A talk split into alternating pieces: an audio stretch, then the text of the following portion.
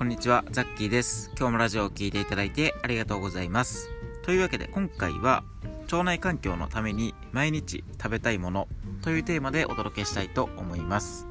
で今回は、いきなりもう結論を言ってしまうんですが、卵になります。で卵なので、もし今、あのビーガンですね、動物性の食品を一切食べないとかっていう生活をされている場合は、えー今回のラジオっていうのはちょっと当てはまらないことになってしまうんですけど、まあ、そうではない、えー動物性の食品とかも普通に食べるよっていう場合は卵は、えーもしかしたら、まあ、毎日とか2日に1回ぐらいの頻度で食べられているんじゃないかなとは思います、まあ、とはいってもやっぱりどうせ食べるんだったらなんで腸内環境にとって大切なのかとあと注意点っていうのもあるのでそちらを知っていただいた方が、えーいいんじゃないかなと思うんですね。なので今回は前半の方で、えー卵の、まあ、3つのメリットがあるのでそこについてお伝えした後に後半で、えーコレストコレステロールすいませんコレステロールのこととかあと目安量と注意点についてをお伝えしたいと思います。でまず最初のその3つのメリットっていうところで、え1つ目が、えまあ、とにかくコスパがいいっていうところ。で2つ目がタンパク質の質とあと利用率も、えー素晴らしい。で3つ目が、えその他の栄養素も、え結構含まれているので素晴らしいというところです。でまず1つ目のコスパがいいっていうところで、まやっぱり卵はえーなんといっても良質なタンパク質源なんですね。でタンパク質っていうのは、えまあ、三大栄養素その人が生きていく上で必要な栄養素のうちの一つ炭水化物とタンパク質と脂質があるんですけどその中の一つ。でタンパク質っていうのは体の中の水分水分がなんか60%ぐらい体ってこう占めているっていうのはご存知だと思うんですけどそれを取り除くと次に多い成分っていうのがタンパク質なんですね。でまあそのタンパク質が大切なことっていうのは数えきれないほどあるんですけど特に大切なのはまず酵素の元になるっていうこととあと腸のエネルギー源になるっていうことです。で酵素っていうのは、えー食べ物を消化したり、まあ、吸収する時とかに、必要になってくるんですけどそもそもそのタンパク質っていうのがあの体に足りていないとその酵素っていうのが正常に働かないわけなのでなんか例えばそのすごく体にいいって言われてるものをあの食べたとしてもそれを、まあ、口から食べただけじゃ正確に言えば人間ってこう意味がない意味がないっていうかあの腸で吸収されて初めてこう体に取り込まれるわけなのでそれをしっかりと酵素を使って体に取り込んであげる必要があるんですね。なのでその酵素の元になるタンパク質っていうのはすごく大切なのとあと、えータンパク質からグルタミンっていう栄養素が体内で作られたりとか、まあ、あとその、まあ、卵を食べたりとかすることでグルタミンっていう栄養素を取れるんですけどそれは小腸の最大のエネルギー源で大腸にとっても2番目に多いエネルギーになるんですね。なのでしっかりと消化をするために。とあとは腸のエネルギー。腸をしっかりと動かすために、えータンパク質は必要になってきます。でただそのタンパク質って結構お肉とかやっぱり魚が、えー注目注目っていうかあの多いものなんですけどどうしても、まあ、鶏胸肉とかだったら安いんですけど他のお肉とか魚って結構あのお金がかかる場合が多いと思うので、まあ、そういった点で卵は、えー比較するとコスパはいい方なのかなと思います。で次2つ目が、えータンパク質の、えー質と利用率もいいっていうところでタンパク質っていうのはその一言にタンパク質といっても、えーアミノ酸スコアっていう数値で質を決めることができるんですね。でなんかアミノ酸スコアっていうのを、えー初めて聞いた方もいらっしゃると思うんですけど、まあ、簡単に言えばそのアミノ酸スコアっていうのの数値が高い方がタンパク質の質がいいということになります。で卵はその最高の100点なんですね。で他に、えー魚とかお肉とか大豆っていうのも一応そのスコアっていうのは100なので、えーかなり良質なものなんですけど例えばエビなんか甲殻類であったりとかは84とかあとお米っていうのもタンパク質は含まれてるんですけど、え61とかあと野菜とかも60から70ぐらいが多いのでそういったものとやっぱり比較すると卵は良質なタンパク質なんじゃないかなというところです。であとは、え利用率。えっ、と利用率っていうのは生体利用率っていうのがあってちょっと今回なんかあのなんか分かりづらい言葉が結構たくさん出てきてしまって申し訳ないんですけど生体利用率っていうのは、まあ、そのままですね。あの簡単に言うと食べ物をどれだけ消化して吸収できるかっていう割合になります。なのであのさっきも言った通りで人ってこう食べたものから作られるって言うんですけどそれはまあなんか半分間違ってるんじゃないかなっていうかあのまあそのだから食べたものを食べて腸で吸収されて初めてそれで人間が作られているわけなのでこの生体利用率っていうのはかなり大事なんですね。で加熱された卵だと90%以上は、消化吸収される。つまりその生体利用率が90%以上。でこれはそのお肉とか魚と比べても、え、かなり高めの数値。なので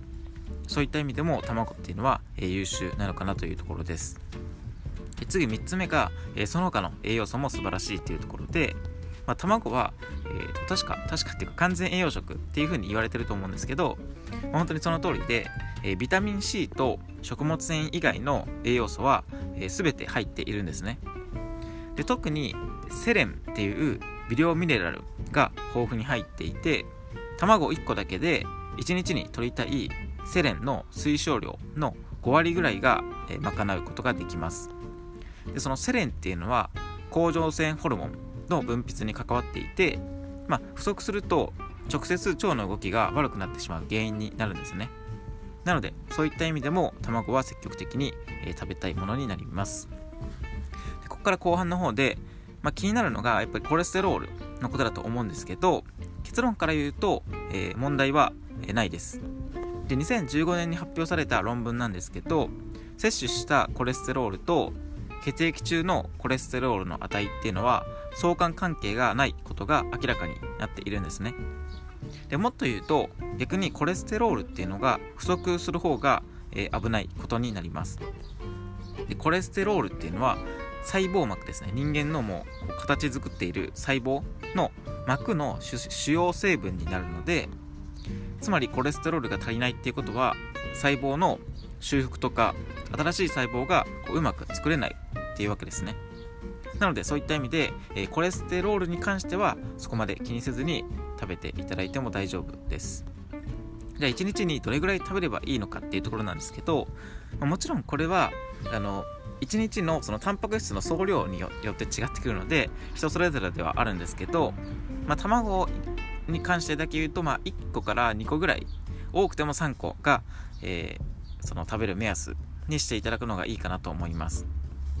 まあ、大体人ってこう何も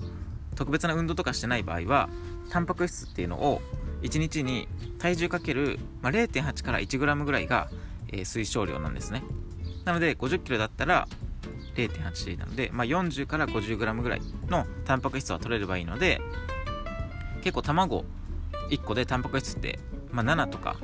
8とか6ぐらいなので1個とかま2個食べればあとはお肉とか魚で賄えるんじゃないかなというところです、まあ、ちなみに、えー、僕はそうですね、まあ、2日に1回ぐらいは絶対1個は食べるかなっていう感じです。はい。で最後に、えー、注意点なんですけど、まあ、これは、えー、その卵を選ぶ時にできれば気をつけたいっていうことが2つあって、ま、なるべく産卵日が書かれているものを選ぶ。でもう一つが冷蔵でしっかり保存されているものを選ぶという点です。で、まあ、卵の賞味期限って書いてあると思うんですけどそれってどうやって決められているかご存知ですか？で、まあ、僕がこれあの初めて知った時は結構驚いたんですけどほとんどがパック詰めされた時なんですね。でパック詰めされた時っていうのはどういうことかっていうと